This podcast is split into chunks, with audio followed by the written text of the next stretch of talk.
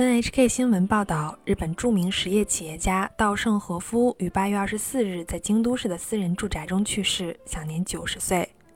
稻盛和夫被誉为日本的经营之圣，是全世界唯一创立了两家世界五百强企业的人，分别是电子零件制造企业京瓷以及在日本市场占有率第二的电信公司 KDDI。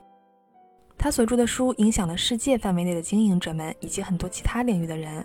可以说是学习经营管理的，就没有没读过稻盛和夫写的书的人，所以他的离世在中国引起了很大的波澜。不过，这样一个经营天才、实干企业家，在中国的名声却是毁誉参半。我调查之后啊，才发现稻盛和夫简直是当代的孙悟空师傅、菩提老祖。具体咋回事儿？听我给你讲一讲日本经营之圣传奇的一生。嗨，大家好，这里是旅日，我是 Tina。我是大学第一本书就读的稻盛和夫的缇娜。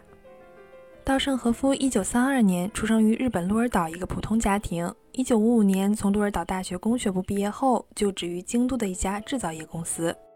四年之后，熟人出资，二十七岁的稻盛和夫用三百万日元成立了京都陶瓷株式会社，也就是现在的京瓷。担任社长十年后，京瓷一跃成为世界五百强公司。十年跻身五百强，有种上世纪马云的味儿了哈。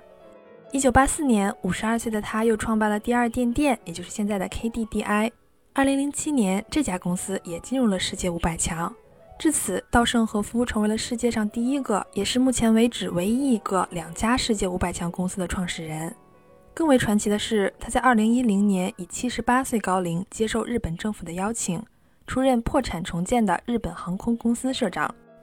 当时刚宣布破产的日本航空公司，对于公司倒闭的危机感和责任感都十分欠缺，员工们更是一盘散沙，舆论都认为重建是不可能的事儿。在这样的情况下，稻盛带着自己的稻盛哲学与阿米巴经营，所谓的阿米巴经营啊，就是各个小团体的领导为核心，让其自行制定各自的计划，并且依靠全体成员的智慧和努力来完成目标。稻盛带着这两件法宝来到了日航。通过制定日航哲学，不但创造了日航的价值观，同时导入阿米巴经营，使每一位员工都萌生了经营者的意识。员工们开始思考如何提高自己部门的销售额，如何削减经费。而结果是，仅用一年时间就打破了日本行业圈子中关于日航必将二次破产的预言，大幅度扭亏为盈，还创造了日航六十年历史上也是世界航空公司的最高利润。日航在宣布破产后，仅仅用了两年零八个月就实现了重新上市。而当时不顾周围人的强烈反对，稻盛还是选择接受了日航这个烫手山芋。不仅是因为相信自己的经营手段，更是出于三项社会责任：一是为了防止二次破产对于日本整体经济的恶劣影响；二是为了保住日航员工的工作；三是为了维护合理的竞争环境，确保国民的利益。真正的企业家做到最后，往往不只拘泥于金钱和利益，而是会着眼于社会，回馈社会，也就是咱们经常说的能力越大，责任越大。不过按照我上面讲的呀，稻盛和夫经营手腕又强，又有社会责任感，听起来像个好老板啊。怎么在中国会出现评论两极分化呢？难道是他对华态度不好？还真就不是。他不仅在战后回应的原则问题上坚定地表示过。日本作为侵略的一方，应该道歉。从上世纪七十年代实现首次访华之后，他就一直致力于中日友好事业，协助中国的新兴行业发展以及人才培养，而且是真不来虚的。一九八五年，中国代表团访问京瓷公司的时候，他就向中方展示了当时正在努力开发的太阳能电池，并且当场表示：“我送你一套，别客气。”看到这段历史啊，我就在想，当时的日本工业确实要领先中国不少。但是反而有种大家思想，不藏着掖着。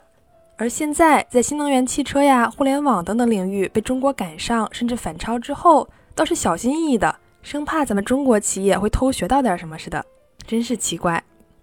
跑远了哈，咱们说回为啥国内有人讨厌稻盛和夫？我是看到知乎一个网友吐槽才明白过来的。正常啊，稻盛和夫的书都是教管理者怎么做好经营，但国内不仅挑着学。而且基本都是让员工学，老板不学。网友说，他一个朋友有一天突然接到通知，说上面要求读稻盛和夫的传记，看完每一章要发读后感给人力，定期分享。然后下午又突然来通知，第 N 章不用写。他朋友赶紧去翻书，哦，原来第 N 章讲的是稻盛和夫如何把公司的大部分利润和全体员工分享，以及管理层如何节衣缩食也要先提高基层待遇的故事。我本人也有读过稻盛和夫的书啊，他要求员工有把公司当成自己的管理者意识，并不是我们现在吐槽的精神股东只能吃到老板画的饼，而是确确实实提供很好的福利待遇。另一个知乎网友分享他在京瓷中国分公司打工。住宿、食堂条件都很好，经常有礼品。最重要的是，两个月共收到工资一万四千多元。他说：“大道理我也不懂，但是福利待遇是实实在在的。”所以啊，有时候看到网上有人吐槽道盛的经营理念，我都想解释一下，可能不是方法不行，而是国内的一些老板没学明白，又或者揣着明白装糊涂，导致好好的理念传到中国变了味儿，就像中国的麻婆豆腐传到日本丢失了麻辣鲜香，只剩个外观一样。好的，感谢收听《旅日东京日记》，我是缇娜。